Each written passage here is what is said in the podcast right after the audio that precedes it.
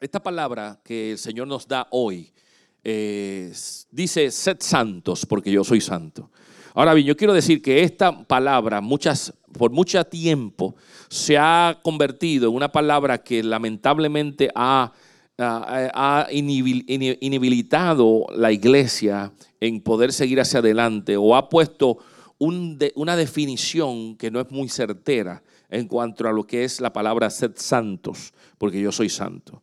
A veces la iglesia de Dios entiende esta palabra de ser santos y a veces la figura como la experiencia que o el símbolo que nos han puesto de un ángel, un ángel es santo, alguien que es puro, alguien que está vestido de blanco, alguien que tiene alas. Y a veces ah, nos han plasmado el concepto de ser santos como alguien que es totalmente puro, alguien que tiene alas, alguien que vuela, alguien que siempre está en la presencia de Dios. Escúchame bien, esa no es la definición. Quiero aclarar claramente el concepto que eh, eh, Pedro está hablándonos a nosotros. Cuando él dice sed santo, la palabra santo y santidad viene del término separación, de estar separados. Cuando Él dice, sed santos como yo soy santo, le está diciendo a la iglesia, yo quiero que ustedes sean separados, que sean escogidos. Y yo quiero decirte esto, no hay ninguno aquí que pueda decir que está perfecto, porque el perfecto está a la diestra del Dios Padre. Jesucristo que sí caminó en la tierra, se hizo semejante a nosotros, resistió toda tentación y venció y puede decir que Él tiene toda autoridad, Él es santo, completamente separado y es perfecto. Nosotros, por nuestra naturaleza, estamos en un proceso de lucha y de conquista. Y desde el domingo pasado al día de hoy, habrán cosas en tu vida, si eres consciente y honesto contigo mismo, que podrás decir, sabes que no lo hice bien. Cometí un error. La lengua se me fue.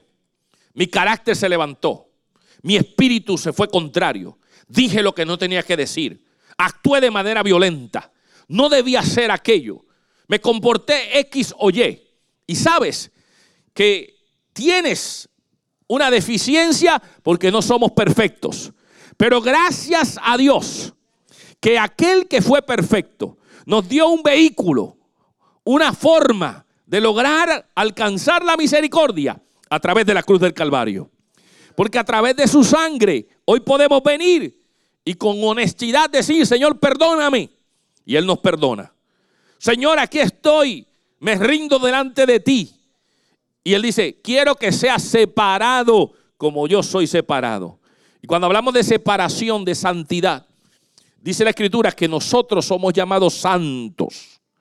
Somos santos no porque estamos vestidos de blanco, no porque tenemos alas y no porque caminamos en las esferas espirituales todo el tiempo, sino somos santos porque el Señor en la cruz nos compró a precio de sangre y nos separó para Él y nos dio la potestad, que dice la Escritura, aquel que cree le di la potestad de ser llamado hijo de Dios.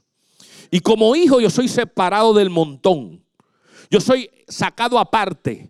Yo no soy igual a los que están en el mundo o aquel que no conoce al Señor.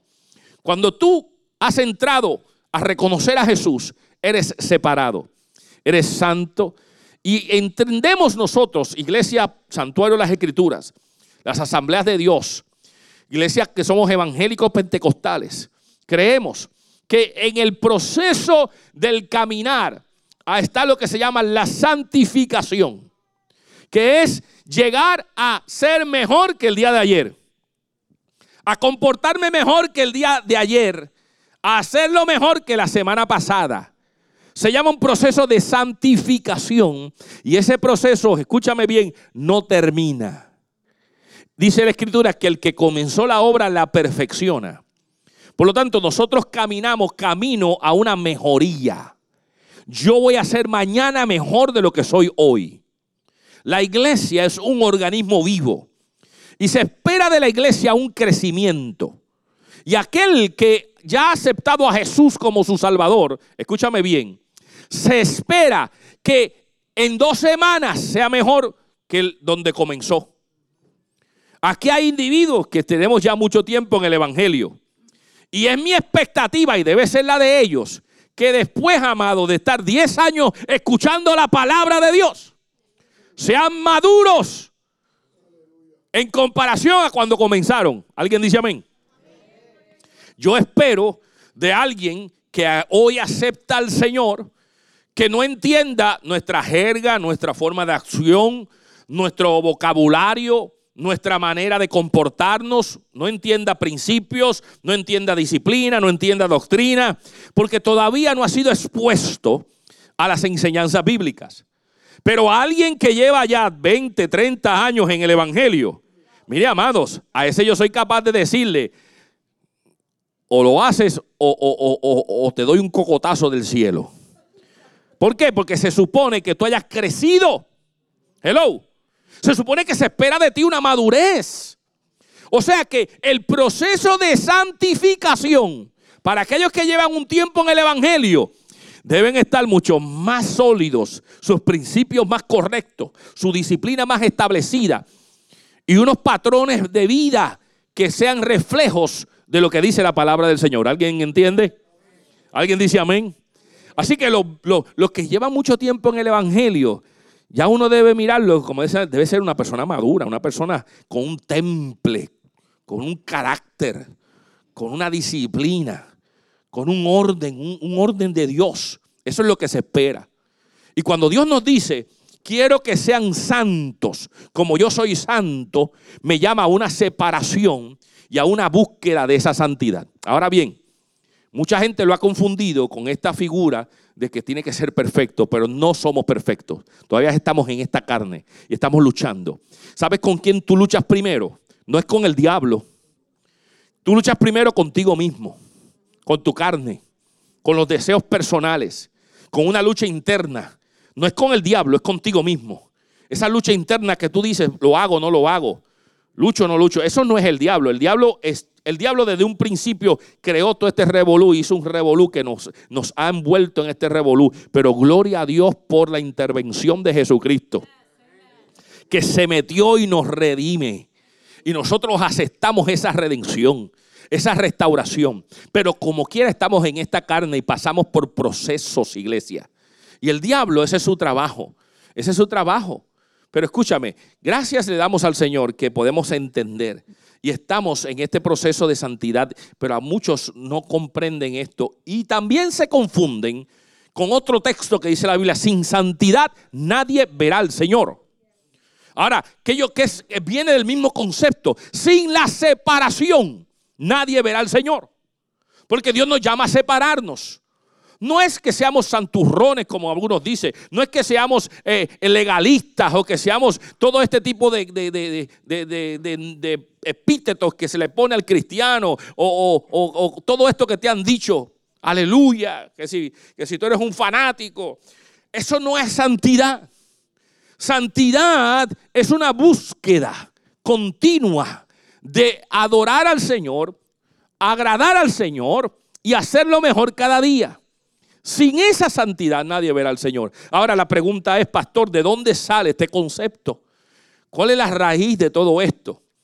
Ahora dice aquí, escrito está, el texto dice, ya esto se ha dicho, escrito está, sed santos porque yo soy santo. Esto ya se dijo. Y eso me remonta al Antiguo Testamento. Y el domingo pasado yo comencé a dar una experiencia a ustedes de lo que era el tabernáculo. ¿Alguien estuvo aquí el domingo pasado? Qué bueno que regresaste. Pero hoy es una continuidad de esto. Yo quiero llevarte a esto para que podamos entender este versículo en el contexto de ser santos. Pero el domingo pasado hablamos acerca del tabernáculo. Yo tengo una imagen del tabernáculo que te traje para que tú puedas ver una imagen. Esta es una imagen de lo que pudo haber sido el, el tabernáculo, el lugar de reunión. Esto actualmente no solamente es una imagen, sino también es una fotografía porque alguien se dedicó a la tarea de hacer algo parecido a lo que ocurrió. Ahora bien, este tabernáculo, este, este espacio es un rectángulo grande de 150 pies por 75 pies. Escúchame, Dios en el Antiguo Testamento da órdenes específicas de las medidas, de los materiales, de los colores, de cómo Él quería que esto ocurriera. Dios es específico. Y dijo, esto es como yo quiero, que tú construyas el espacio donde yo voy a vivir, donde yo me voy a manifestar. Entonces, este espacio completo, unas cortinas blancas alrededor, era de 150 por 75 pies. Y solo tenía una entrada. Y la entrada se, ubicaba en la, parte, en la parte de acá abajo, se ubicaba esta entrada y esta entrada era la única que tiene este espacio y se ubicaba en el área este. Siempre que ubicaban esto y levantaban el tabernáculo, la puerta siempre tenía que estar en el este. Y en el otro extremo, en ese cuadrado, ese rectángulo que está ahí, al final, en ese espacio interno, iba a estar el lugar santísimo. Y iba a estar en el lugar oeste.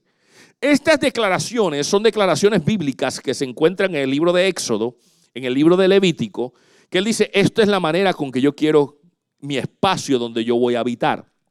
Ahora bien, decíamos el domingo pasado que la forma de llegar al lugar santísimo o llegar a la presencia del Señor para poder llegar a ese lugar había que pasar por ciertos obstáculos o ciertos eh, eventos o ciertos simbolismos primero. Nadie llega al lugar santísimo sin pasar primero por unos procesos. Hello. Nadie llega a ver al Señor Dios sin pasar por procesos. Nadie llega a recibir la bendición sin pasar por procesos. La gente quiere recibir bendición, pero no quiere pasar por procesos. La gente quiere decir, Dios, dame, pero no pasan por procesos. La gente allá afuera pide y clama a un Dios que no conocen en profundidad, pero demandan de Él, dame. Demandan de Él, quiero dinero. Demandan de Él, quiero salud. Demandan de Él, quiero vivir una vida social plena. Pero no pasan por procesos. En el Evangelio no es así. Cuando tú entras a Cristo, tienes que entender, iglesia, que pasamos por procesos. Para poder llegar a la misma presencia del Señor, este simbolismo todavía se aplica hoy para lograr recibir la bendición de nuestro Dios Todopoderoso.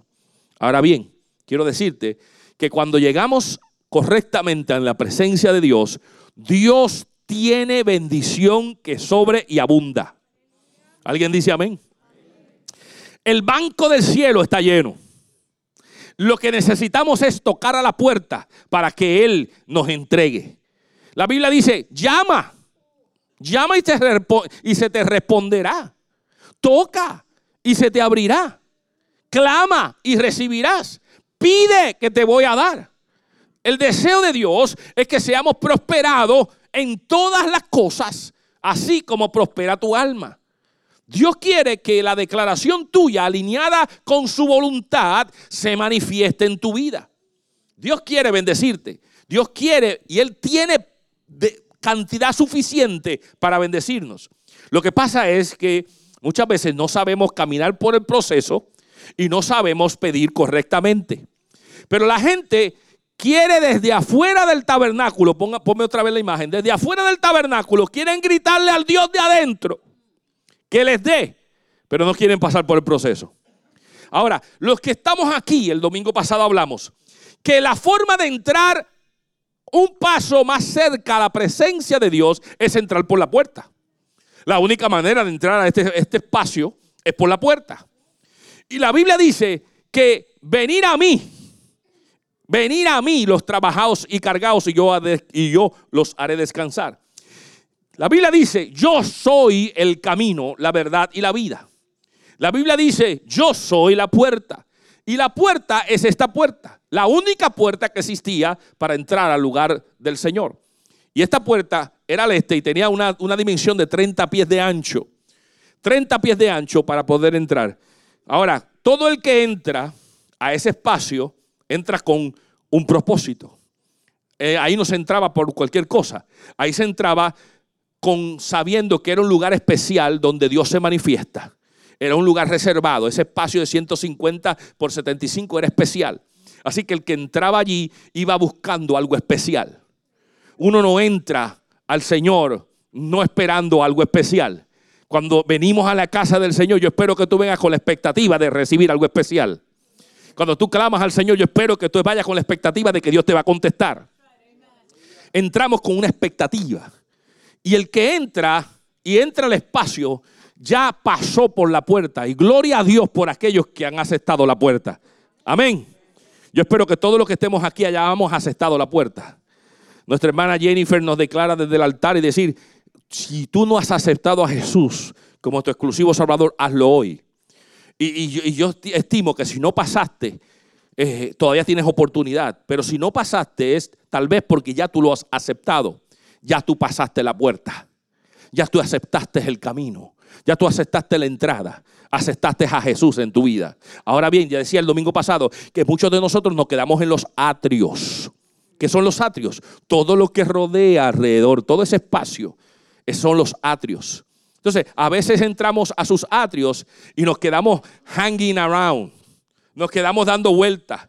Y nos quedamos en, después de aceptar a Jesucristo, nos quedamos dando vueltas, pero no pasamos por lo que debemos pasar primeramente, que cuando las puertas se abrían, me encontraba yo de frente con el altar de bronce o el altar del holocausto.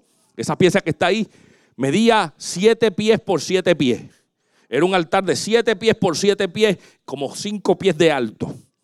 Y se cree que había una rampa para subir a él y ahí se sacrificaba todo el sacrificio. Ahí se quemaba.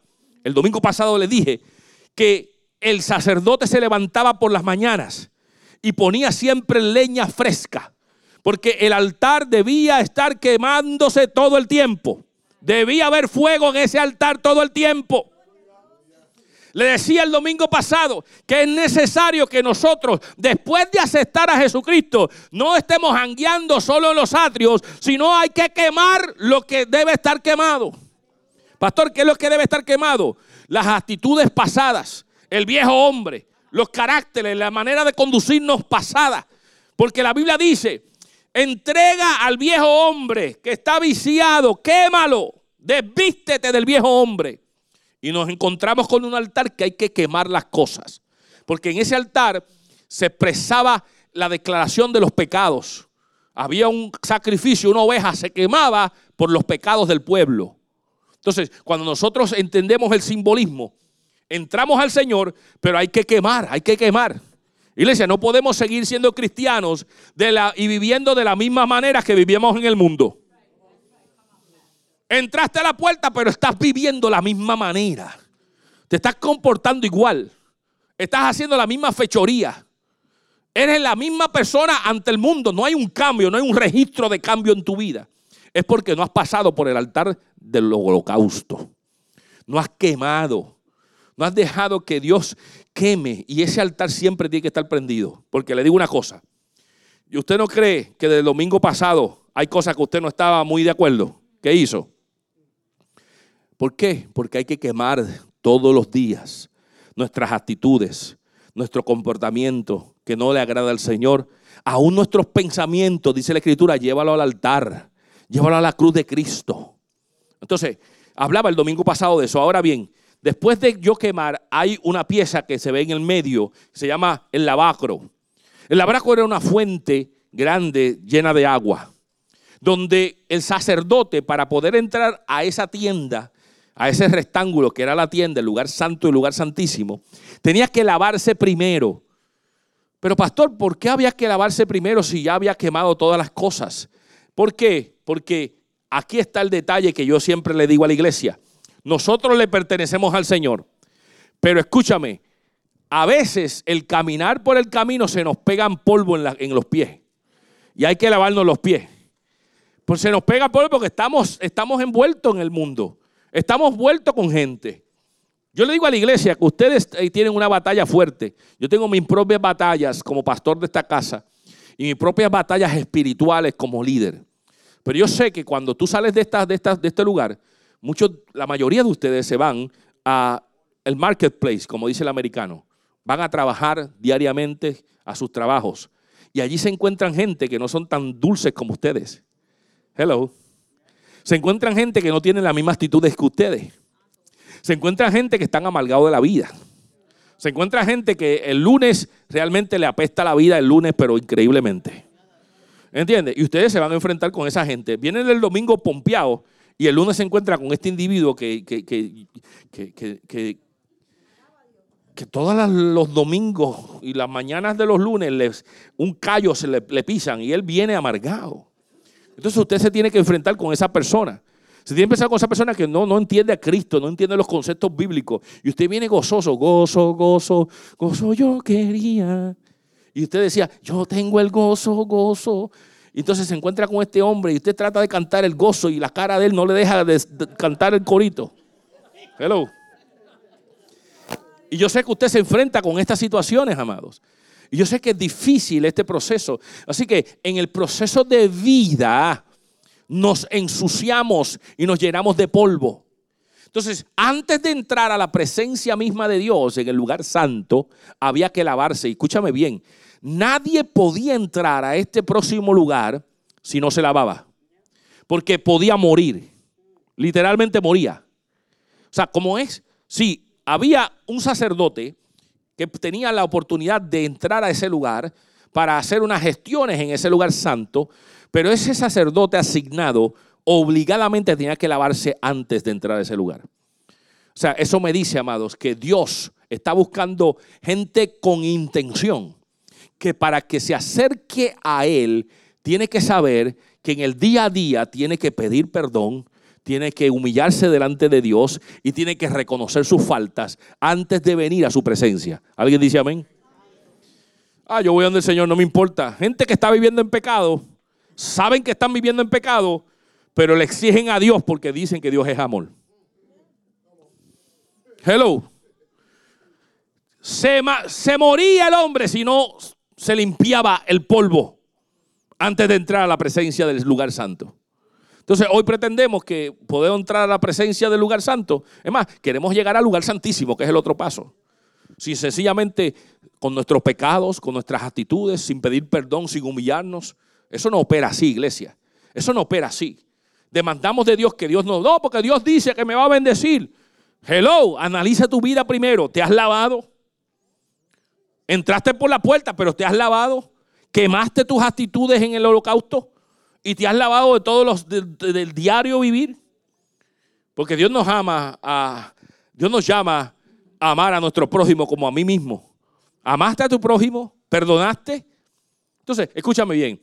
Entonces, antes de llegar al lugar santísimo, tenemos que pasar por estos símbolos. Y el Señor nos demostraba esto para que nosotros pudiéramos entender. Ahora bien, si se dan cuenta, el próximo paso era entrar a través de esas cortinas que estaban allí. Esas cortinas simbolizaban el lugar santo. Después de esa cortina había un gran espacio. Y al final, en la parte de atrás, ese, el espacio final era un espacio de 15 pies por 15 pies por 15 pies de alto. Era un cuadrado, una especie de cuadrado correcto, donde en ese lugar, el lugar santísimo, estaba el arca del pacto. Si usted se acuerda, aquí teníamos en el altar hace unos tiempos el arca, el símbolo del arca del pacto. Eso era lo que estaba en ese lugar santísimo. Un lugar de 15 por 15 por 15. Y en ese lugar estaba esta pieza y era lo único que había. Y dentro de esa caja habían tres elementos. Estaba eh, una porción del maná, que todos los días caía. Estaba las tablas del testamento, los diez mandamientos. Y estaba la vara de Aarón, que estaba reverdecida, se encontraba en ese lugar. Ahora bien, algo maravilloso de ese lugar Allí no había luz. 15 por 15 por 15. Cubierto en unas tolas grandísimas, completas. Y esas tolas eran tres tipos de, tolas encima, de diferentes piel, de, piel de oveja, piel de vaca, todo esto cubierto con todas las instrucciones dadas por Dios. ¿Qué tipo de material utilizar? Dios lo dio. Y en ese lugar no había ninguna luz. ¿Sabes por qué no había ninguna luz? Porque la luz misma de Dios se reflejaba en el lugar santísimo. Una sola vez al año el sumo sacerdote entraba a ese lugar. Y no necesitaba luz porque la luz de Dios estaba en ese lugar. De ahí nacía la columna de nube y de ahí nacía la columna de fuego. De ese lugar. Así que cuando el sumo sacerdote entraba en ese lugar una vez al año, no necesitaba una lámpara porque la misma presencia de Dios iluminaba ese lugar. Qué rico eso, ¿verdad que sí? Ahora, antes de entrar a ese lugar había un lugar llamado el lugar santo. Y era justamente detrás de estas cortinas después del lavacro. Ahora, en ese lugar habían tres elementos. Y eso es lo que quiero hablarte hoy de estos tres elementos. Porque ese era el lugar santo. Aquellos que ya llevamos un tiempo en el Evangelio, saben que hay, y las iglesias, y todavía existe, pero las iglesias tenían un lugar, un púlpito acá abajo y un púlpito aquí arriba. Aquellos que saben de iglesias han estado en, este, en esta microcultura evangélica pentecostal. Las iglesias tenían un púlpito abajo y un púlpito arriba. Era el simbolismo de que el lugar de abajo era el lugar santo. Y el lugar de arriba, el púlpito superior, era el lugar santísimo.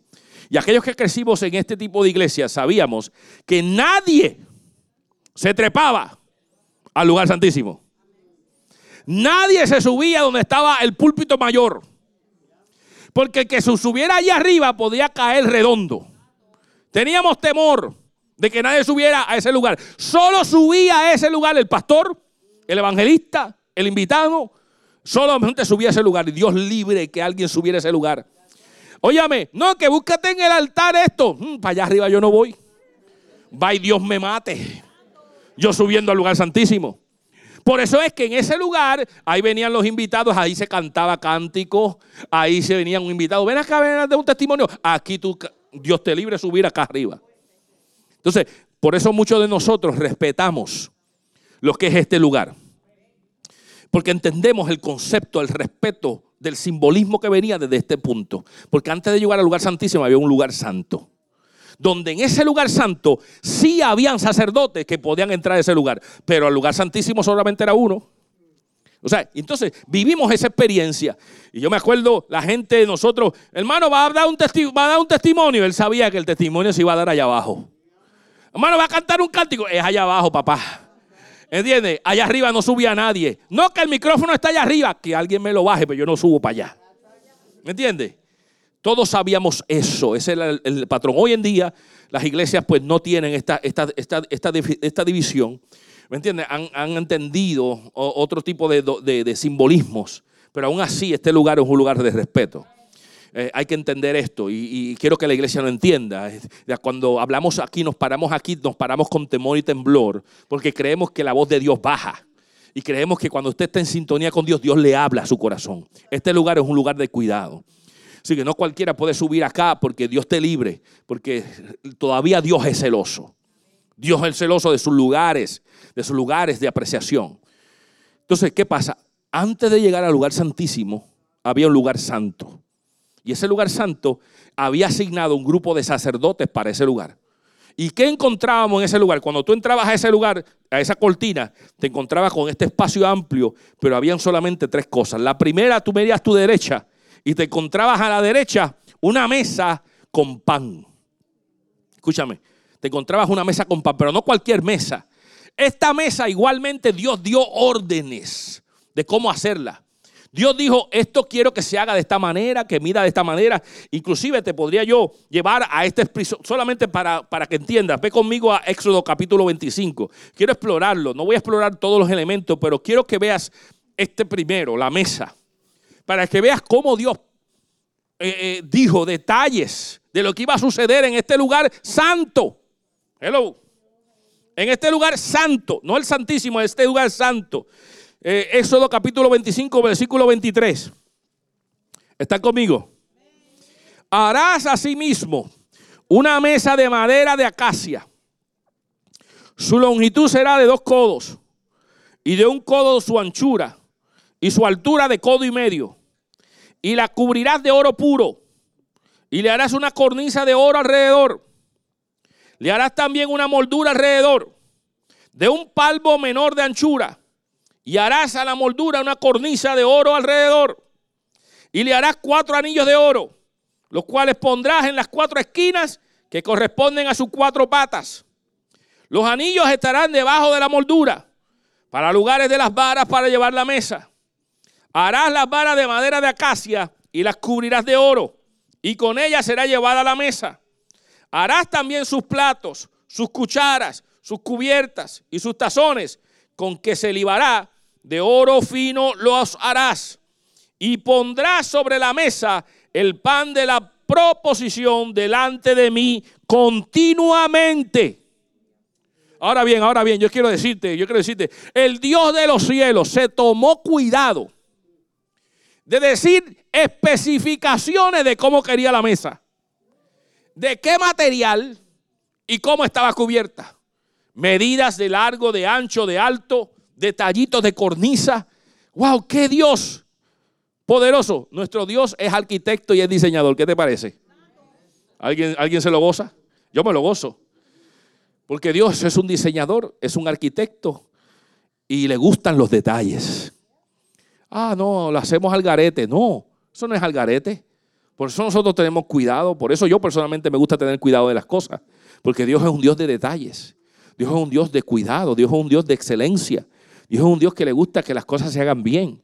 Dios no le gusta que usted le dé lo poquito y que usted diga, ah, cuando va a orar, dice, aquí oré, Señor, amén, bye, pum. Dios es un Dios de detalles. Dios es un Dios de cuidado. Dios es un Dios que si puso cuidado en una mesa, pero ¿para qué? Para que se pusiera un pan. Y escúchame, Dios más adelante en el libro de Levítico habla cómo Él quiere el pan. El pan, escúchame, eran 12 panes que había que poner ahí. 12 panes, simbolismo de las 12 tribus de Israel. Pero había que ponerlo 6 en un lado y 6 en el otro. ¿Qué te parece? Y era un pan sin levadura. Y era un pan que tenía que estar allí todo el tiempo. Ahora bien, escúchame bien. Más adelante sabemos que la escritura dice que el sacerdote tenía que venir y cambiar el pan cada semana. Tenía que venir y poner pan fresco cada semana. Pero en el lugar santo siempre tenía que haber pan. ¿Me escuchaste? En el lugar santo siempre tenía que haber pan y semanalmente tenía que haber pan fresco. Ahora bien, ¿qué, ¿qué es? Ahora para nosotros, ¿qué simboliza eso? Porque para el pueblo de Israel, ellos decían sencillamente, él quiere pan, vamos a ponerle pan. Él quiere 12, somos 12, vamos a ponerle 12. Pero para nosotros significa algo especial. Y escucha, quiero que entiendas esto. En, en Pedro dice, quiero que seas santos como yo soy santo. Y para lograr la santidad, este ejemplo de este lugar santo, para habitar en la santidad, hay que mirar a la derecha y darnos cuenta que Dios quiere que haya pan en nuestra santidad. Y el pan es símbolo de la palabra de Dios. Pan es comida. Pan es comida. Dios le dio al pueblo de Israel maná del cielo diariamente. Alimento. Lo que me está diciendo iglesia, que para habitar en el lugar santo, para lograr la santidad, tiene que haber palabra en mi vida y tiene que haber palabra todos los días, continuamente en mi vida. Tiene que haber palabra en mi vida. Escucha mi iglesia. Esto no es que de vez en cuando me acuerdo de la palabra. Porque la única manera de ripostarle al enemigo cuando Él te tira susurros negativos, es con la palabra de Dios. Jesús lo hizo. En un momento de debilidad física, después de su ayuno, el diablo vino y le dijo, jeje, ¿tienes hambre? Dile a las piedras que se conviertan en pan. Hey, ¿quieres todo esto? Yo te lo doy si postrado me adoras. ¿Y qué repostó Jesucristo? Repostó diciendo, escrito está escrito está. La única manera de ripostarle lo que el enemigo tira a tu vida es a través de la palabra de Dios. Para eso tiene que haber palabra en tus labios. Tiene que haber palabra constantemente en ti. Porque cuando el enemigo quiera decirte que tú no vales nada, que tú no tienes esperanza, que tú estás estoqueado, que tú estás paralizado, yo tengo que ripostarle al enemigo, tú estás equivocado, Satanás. Porque yo soy un hombre de bendición. La bendición me persigue y me alcanza. Donde pongo mis pies es mío. El que está conmigo es más que el que está en el mundo. Yo soy bendecido. La lluvia de Jehová viene sobre mi vida. Pero la única manera de ripostarle al enemigo es con palabra de Dios.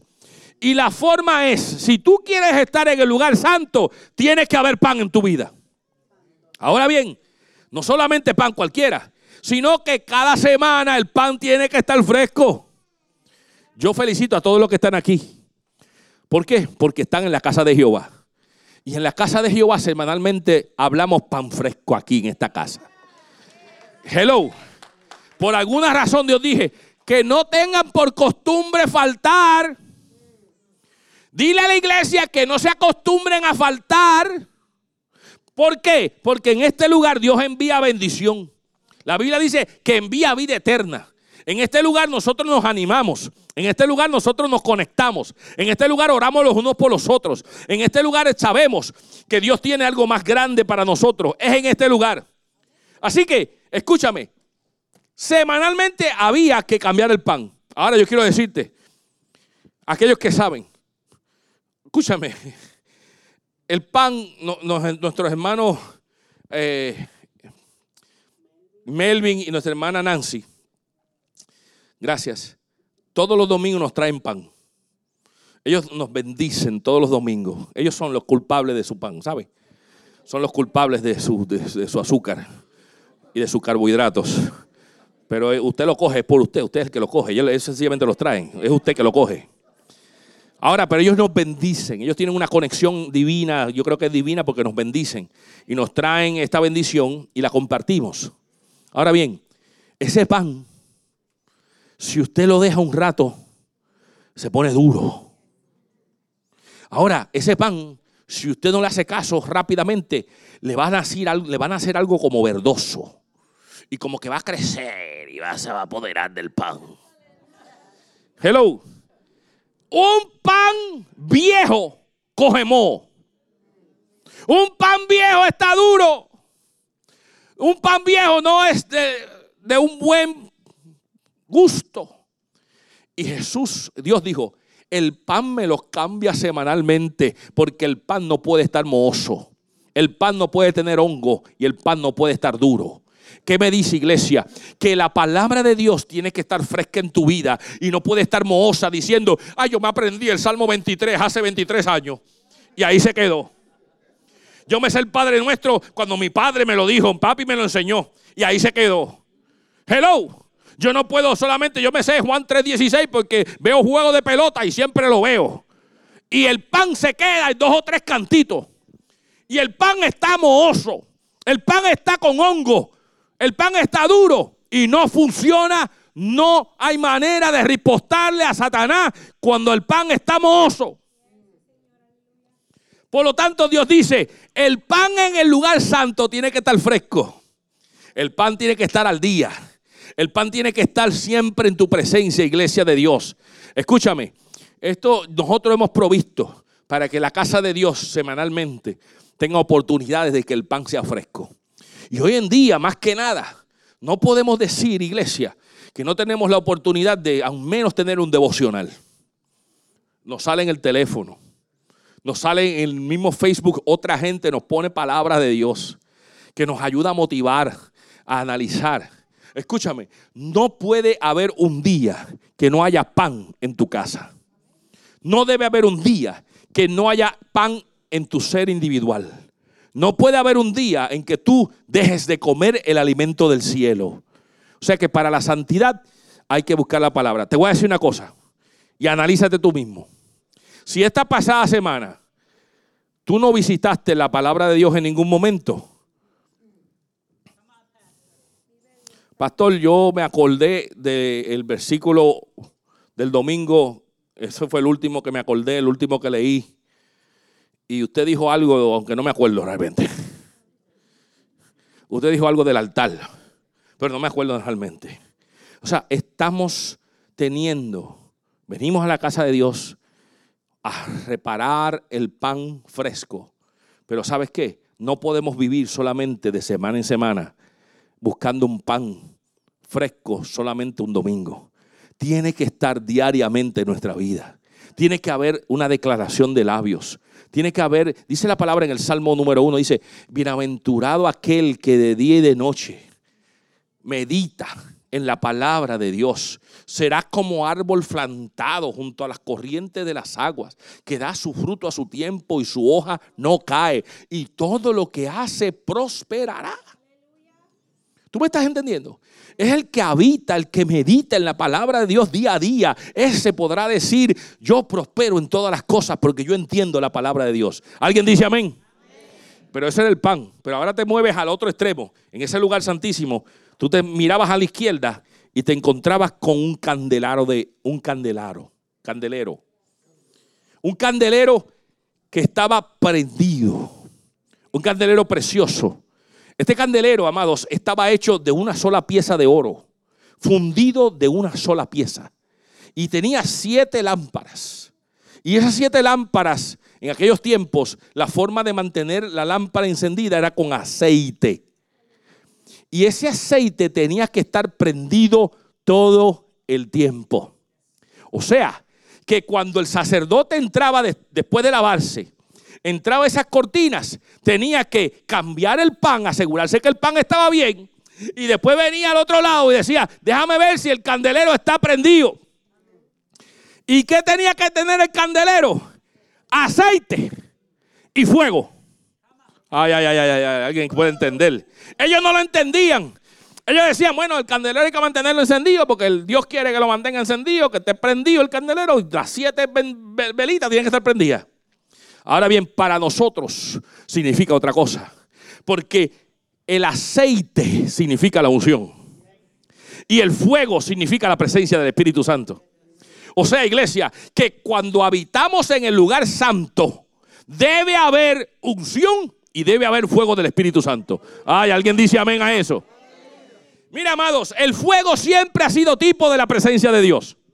Si usted se acuerda en la zarza ardiente, el fuego se manifestó, Dios se manifestó en la zarza y le habló a Moisés. El fuego de Dios, la presencia de Dios se manifiesta en el fuego. Cuando vemos Elías, Elías oró y Elías hizo un holocausto y pidió que fuego bajara del cielo. Y el fuego bajó y consumió el holocausto y lamió el agua que había en la zanja. Así de fuerte era el fuego. El fuego bajó cuando hicieron el gran, el gran tabernáculo de Salomón. Dice la palabra que el fuego bajó y consumió el holocausto. El fuego es tipo del Espíritu Santo. En el Nuevo Testamento entonces vemos que en el lugar del aposento alto, ¿qué pasó? Dice la palabra que estaban todos reunidos en una expectativa y que vino el Espíritu Santo y dice que ascuas como de fuego estaban sobre las cabezas de todos los que estaban llenos del Espíritu Santo. El fuego es tipo del Espíritu Santo. ¿Y qué me dice? La Biblia me dice en el texto hoy que dijimos, sed santos porque yo soy santo. Escrito está, sed santos. ¿Cómo yo logro la santidad? Vamos al lugar santo. Y en el lugar santo tiene que haber unción y fuego de Dios. ¿Cómo yo lo logro? Pastor, tiene que haber aceite. En el Nuevo Testamento sabemos que hubo una parábola de las diez vírgenes. Y dice la escritura que las diez vírgenes estaban esperando al novio, pero que cinco de ellas tenían aceite y estaba prendido el fuego. Pero cinco de ellas dijeron, óyeme, el aceite se nos está acabando y yo no creo que va a durar hasta que venga el novio. ¿Me prestas aceite? Y las otras dijeron, tú estás loca, nena. Yo te voy a darle mi aceite. Si te doy a ti, me quedo corto yo. Y si viene el novio más tarde, nos quedamos las dos. Allá tú, busca tu aceite. Hello. Hello. Y le dijeron, busque el aceite. Y dice la palabra que ellas fueron a buscar su propio aceite.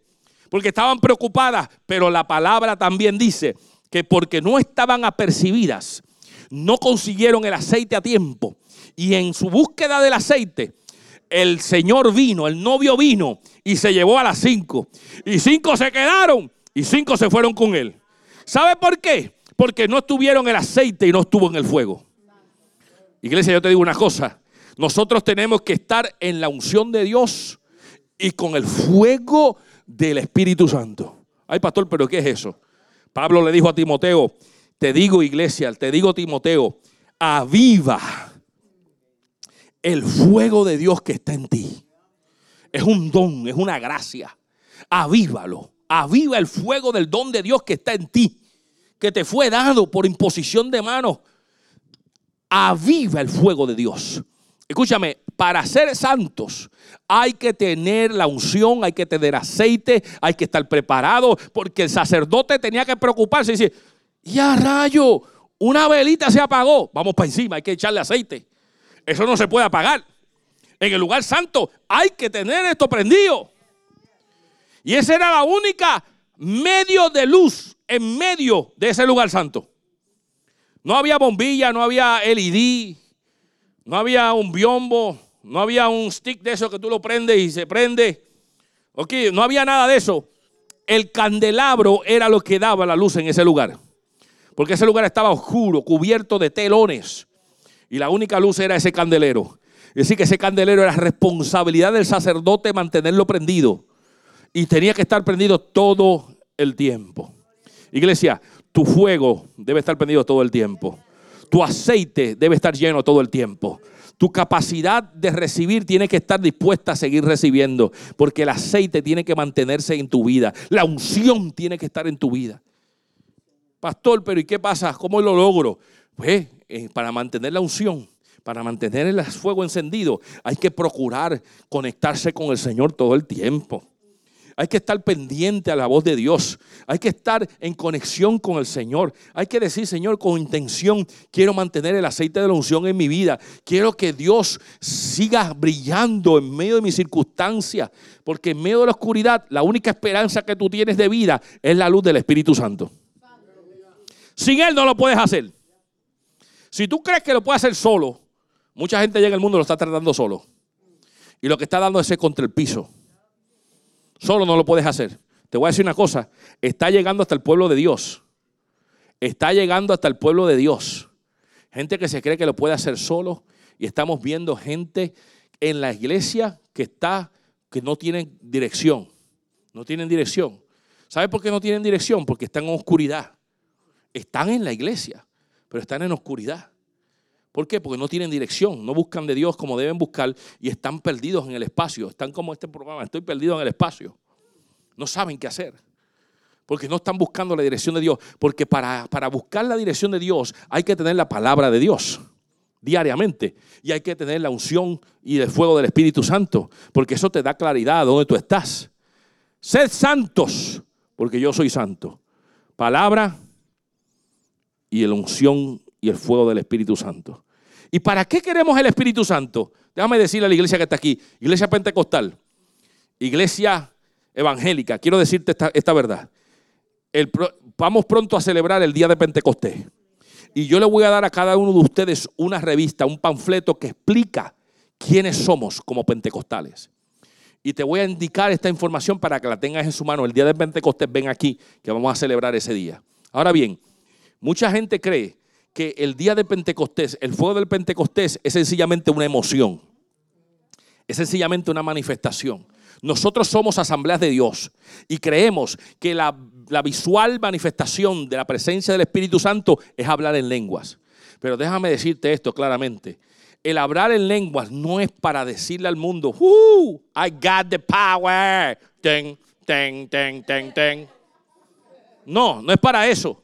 ¿Sabes para qué es el poder? Porque dice la palabra, y recibiréis poder para que seas testigo. Es para ser testigo. El que tiene poder tiene la habilidad de poder declarar con, con valentía, con, con, una actitud de, de fuerza, que no se avergüenza del Evangelio, que dice que es cristiano y lo profesa, que no tiene duda de poder decir, sabes que Cristo te ama de decir en su casa, aquí se hacen las cosas como Dios dice.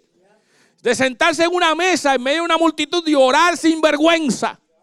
El de pararse y de levantar las manos al cielo sin ninguna inhibición. Eso es tener el fuego del Espíritu Santo. Para ser testigo. No es para enseñarle a otros que yo hablo lengua. Es una, nosotros creemos que es la declaración de que ese hombre tiene el Espíritu Santo, esa mujer tiene el Espíritu Santo. Pero eso es para que recibas poder y hagas, para que alumbre el espacio donde tú estás. Eso es el fuego del Espíritu Santo. Porque aquel que tiene el Espíritu Santo, donde quiera que vaya, tiene que demostrarse que tiene el Espíritu Santo. Eso es decir que tiene el Espíritu Santo. Pero si tú cuando llegas Eso, eso, esos vagamundos que están rodeándote en el mundo dicen, hey, llegó fulano, echa para acá para que te muevan el bebé mío. Estoy, estoy tirando un chiste de esos colorados, vente para que lo escuche. O mira, escúchame el último chisme, échate para acá. Mira, estamos haciendo un bebé para, para que el otro se caiga. ¿Entiendes? No, lo que debe pasar es que cuando tú llegues, dices, mmm, llegó fulano de tal. Ese tiene algo diferente. Ese tiene el Espíritu Santo. Ese no va a escuchar el chiste rojo. Ese no va a estar en presencia de esta vagabundería. Ese es separado. Ese hombre es íntegro. Esa mujer es íntegra. Esa mujer no te, no no te ríe un chiste cualquiera. Ese es un hombre y una mujer de Dios. De sus palabras salen presencia de Dios. Sale sal, sale luz. Eso es porque tiene el aceite y el, fuego encendido. Ahora, el tercer elemento, iglesia. El tercer elemento se encontraba justo de frente. Cuando tú entrabas, te encontrabas de frente el altar del incienso. Tres cosas nada más habían.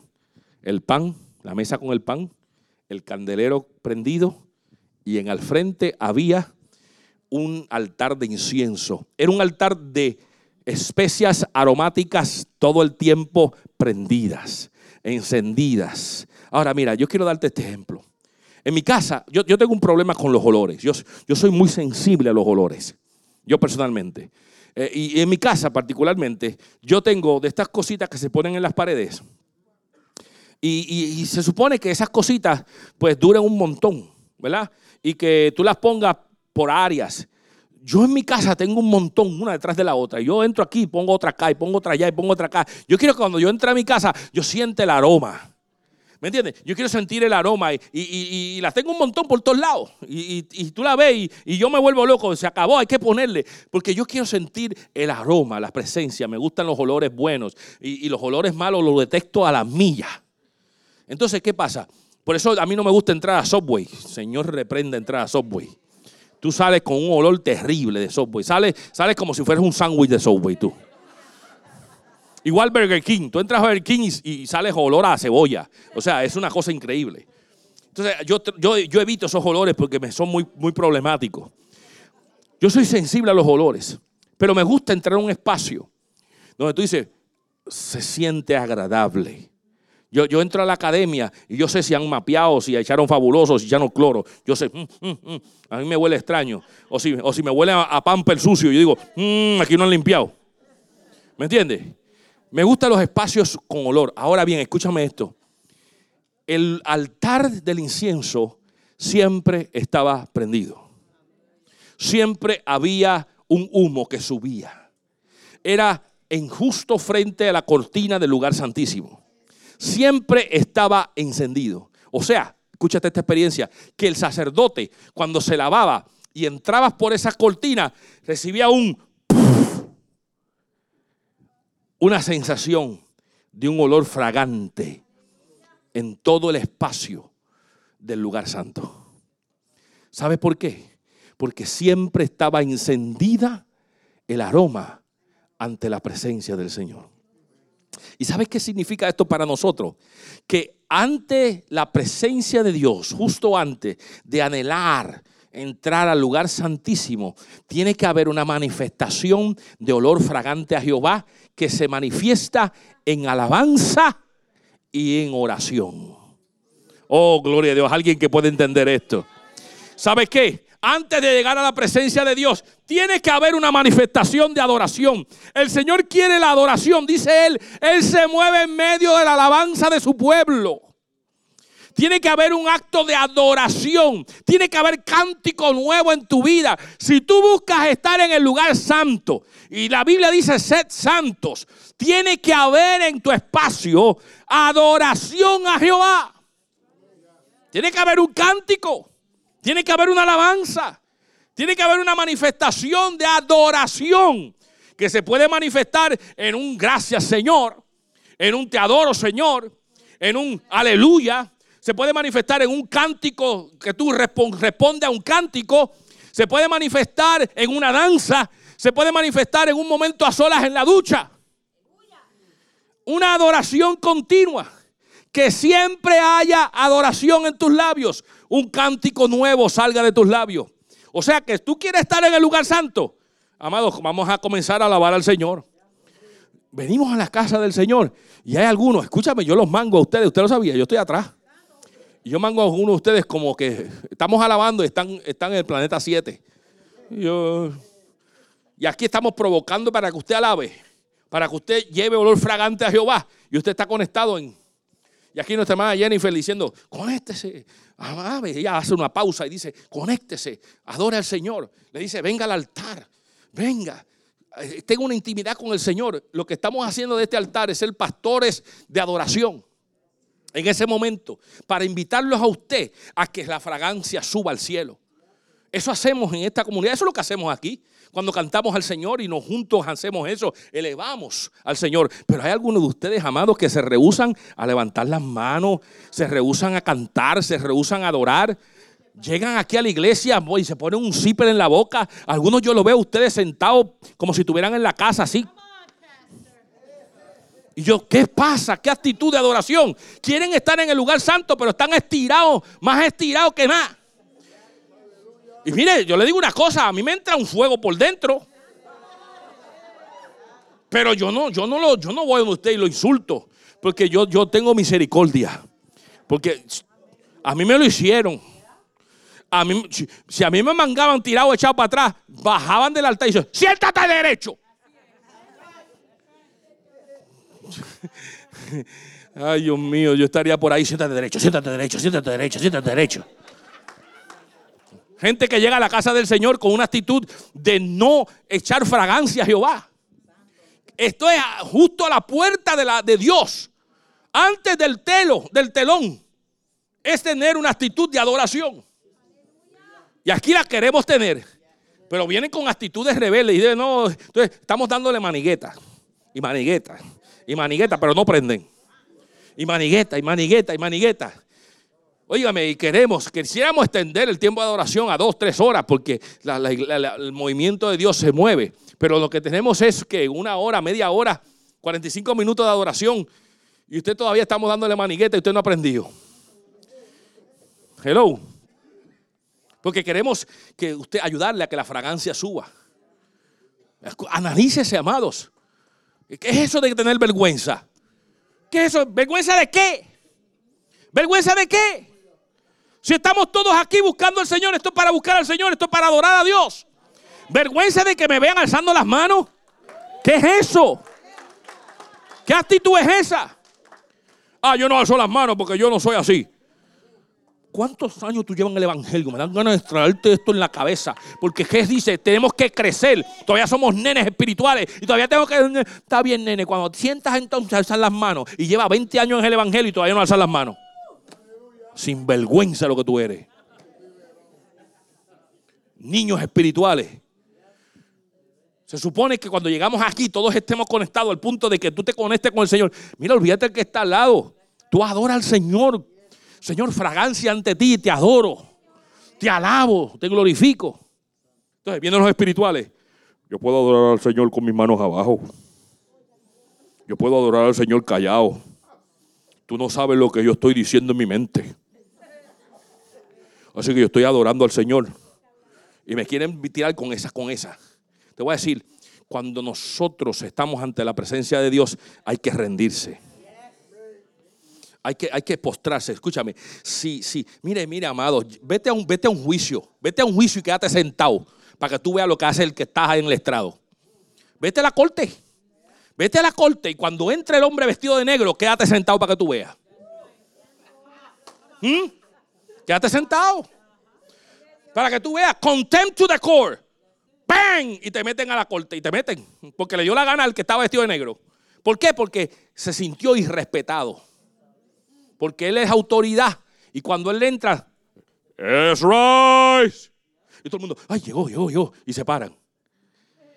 Quédate sentado para que tú veas. Vas a estar una semanita, dos días, depende cómo Él se sienta en la cárcel. Sin embargo, venimos ante el Dios Todopoderoso.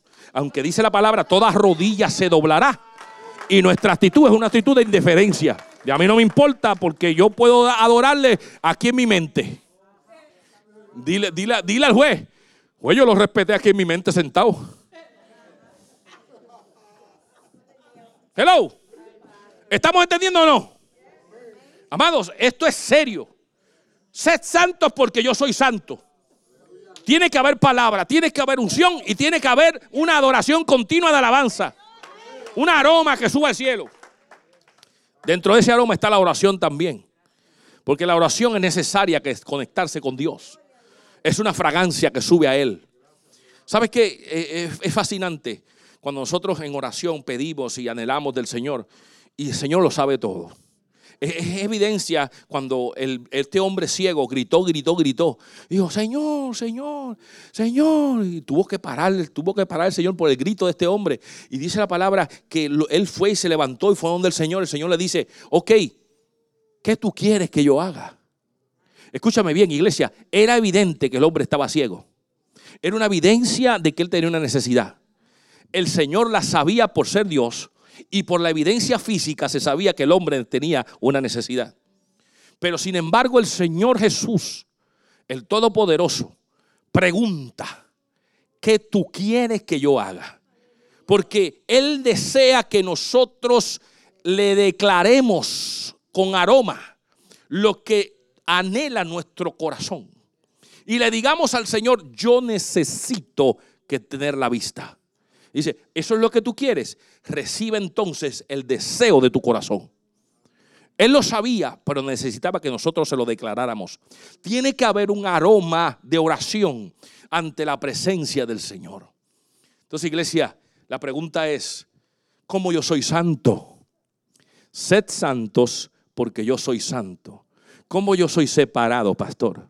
Pues coge el ejemplo del tabernáculo, que para llegar al lugar santísimo, que ahora el velo se rasgó y tengo acceso. Pero para, para llegar al lugar santísimo, escúchame, tengo que pasar por la puerta. Y ya pasamos por la puerta. Jesucristo es la puerta.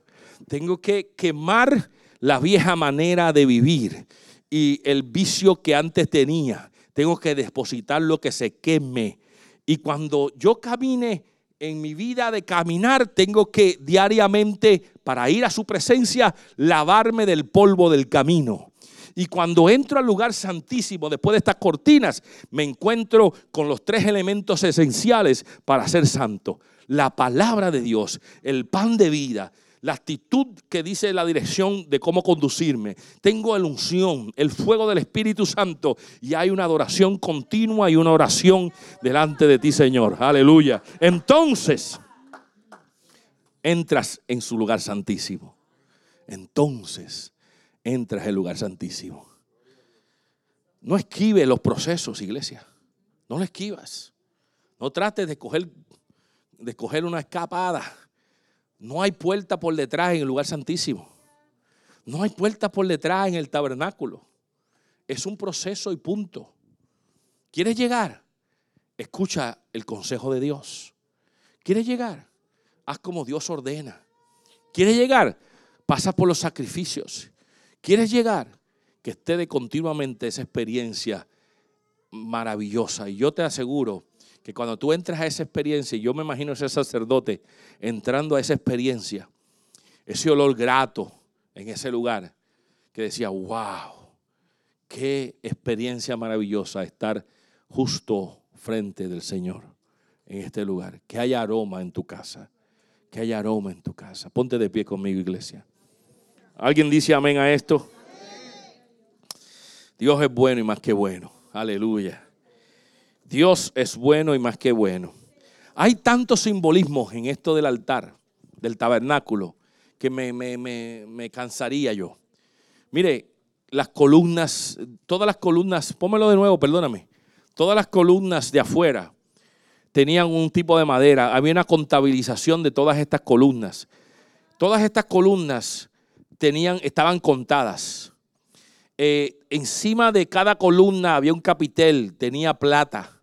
Los cordones tenían que ser ciertos cordones. Los colores eran colores específicos, eh, no cualquier color. Y eso simbolismo, ese, hay un simbolismo porque habían cinco columnas para poder entrar. Esas cinco columnas que tienen simbolismo de lo que es la entrada a través de los evangelios. Cinco evangelios. Hay algunos que hablan que esas columnas significan los cinco evangelios. y que para poder entrar al lugar santísimo hay que entrar a través del Evangelio. Ah, son, son increíblemente el tipo de material usado, eh, la dimensión exacta y, sin contar el altar mismo, la presencia de Dios, el arca del pacto. Es, llegar a esa presencia donde no todo el mundo podía manejarla, era un grupo de personas particular. El poder mover todo esto. Mire, había un, grupo de personas que se encargaban de desmantelar el tabernáculo. No cualquiera, era un grupo, una familia. Y había otra familia que se encargaba de los artículos de adentro. Y había otra familia que llevaba el arca del pacto, no cualquiera. Era un orden increíble. Eso es Dios enseñándole al pueblo que es un Dios de disciplina, un Dios de orden, un Dios de procesos. Y todavía hoy Dios anhela de nosotros que le busquemos como Él quiere que le busquemos. Así que sal hoy inspirado por esta declaración y que puedas entender que no se trata de, alas, vestir de blanco, no se trata de creer ser perfectos. Se trata de que Dios te entiende, me entiende, sabes tus procesos, tu vida y aún anhela que tú te acerques a Él. Así que busca la palabra, léela, busca un devocional, que haya cántico en tu vida siempre, que haya alabanza, que haya buenas palabras. Controla esas palabras que a veces se dicen que no deben decir, que son maldiciones. Cancélalas en tu vida, cancélalas. Cambia tu diálogo, tu vocabulario. Habla diferente a tus hijos. Que el Espíritu Santo a través de un proceso de búsqueda se manifieste en ti. Y si el Señor ah, te deja sentir algo especial, creemos que hay un mover del Espíritu Santo que va a producir aquel que con intención busca a Dios el hablar unas lenguas que son desconocidas. Y que tú dices, yo no entiendo lo que estoy diciendo. Es que cuando estamos en esa presencia y nos envolvemos en esa presencia, el Espíritu nos embarga. ¿Y qué pasa? Toma el control de lo que no podemos controlar, que es la lengua. La Biblia dice en Santiago que el hombre no puede controlar la lengua, pero Dios sí la puede controlar. Y Él toma posesión a través del Espíritu Santo de lo que nosotros no podemos controlar y Él lo controla. Y ahí hay una manifestación de unas lenguas que nosotros desconocemos. Y esa es una evidencia de que el Espíritu Santo está en esa persona activo. ¿Y es para qué? Para darte poder, para poder decir, Cristo te ama, no me avergüenzo. Y eso, eso, eso, es una experiencia maravillosa, iglesia. Así que yo, yo amo a la iglesia, yo amo la experiencia de los domingos, amo el poder llegar a este lugar y poder declarar las palabras de Dios. Pero es mi deseo de que cuando salgas de aquí, esta palabra te haya efecto y que no retorne atrás vacía. Padre, gracias en esta hermosa mañana. Señor, gracias por esta mañana ya en Deltona. Gracias por esta hora y gracias por el tiempo en, inglés. Señor, gracias porque eres un Dios de misericordia. Nos llamas a ser santos. Sin embargo, esta santidad es una santidad, Señor, de progresiva, una santidad intencional. Yo quiero de hoy en adelante salir de aquí con intención de buscar temas. Que mi candelero esté prendido, que mi pan esté fresco y que el aroma esté encendido. Gracias, Espíritu Santo.